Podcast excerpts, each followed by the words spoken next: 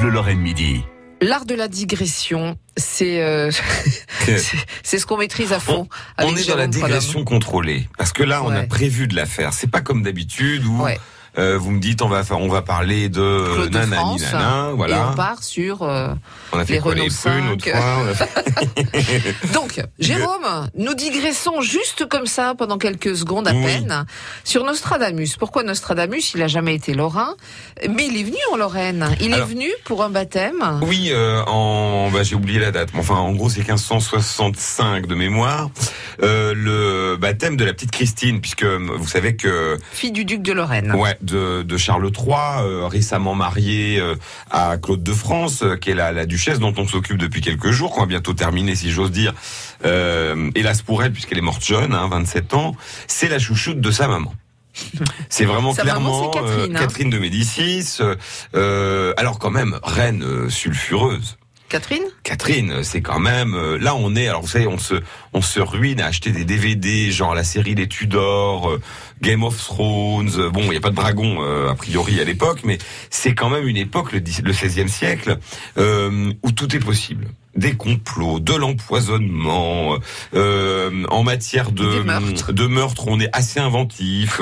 ça va de du, de la précipitation. Euh, euh alors la pendaison est déjà un classique. Hein. On démembre, euh, on émascule, euh, on égorge, on est on est sommet de la torture. Ouais, en gros, pour, à mon avis, pour trouver une époque aussi mouvementée au niveau des, des politiques, on va dire, faut remonter quasiment, euh, comment dirais-je, aux alentours de l'an 900 dans notre coin, nous en Austrasie là, euh, euh, où on a carrément. Alors je sais que je crois que c'est Lothaire ou Clotaire, un des rois de, de l'époque qu'on a complètement oublié, qui vivait à euh, Gondreville.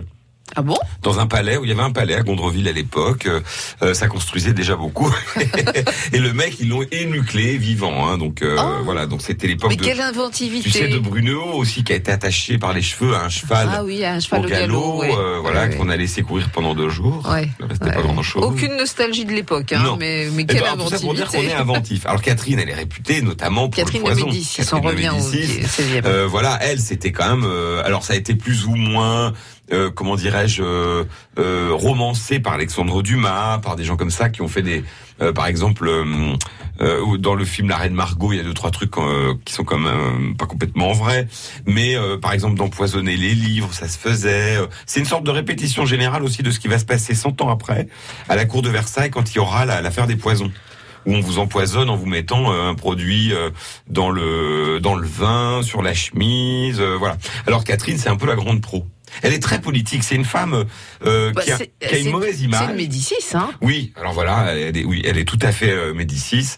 Euh, ça, faut le reconnaître. Alors, ceci dit, euh, Marie de Médicis, qui doit être sa nièce ou sa petite nièce, euh, est complètement euh, à l'opposé. C'est, euh, c'est quand même juste une grosse baderne idiote euh, qui va faire n'importe Hum, quoi. J'aime bien quand vous décrivez les, les Ah non, il l'appelait la grosse ça. banquière, les, les gens à l'époque. En fait, elle a Marie vidé les caisses. Ouais, Marie, Ah parce oui. qu'elle a ramené de l'argent avec son mariage, mais elle a fait n'importe quoi.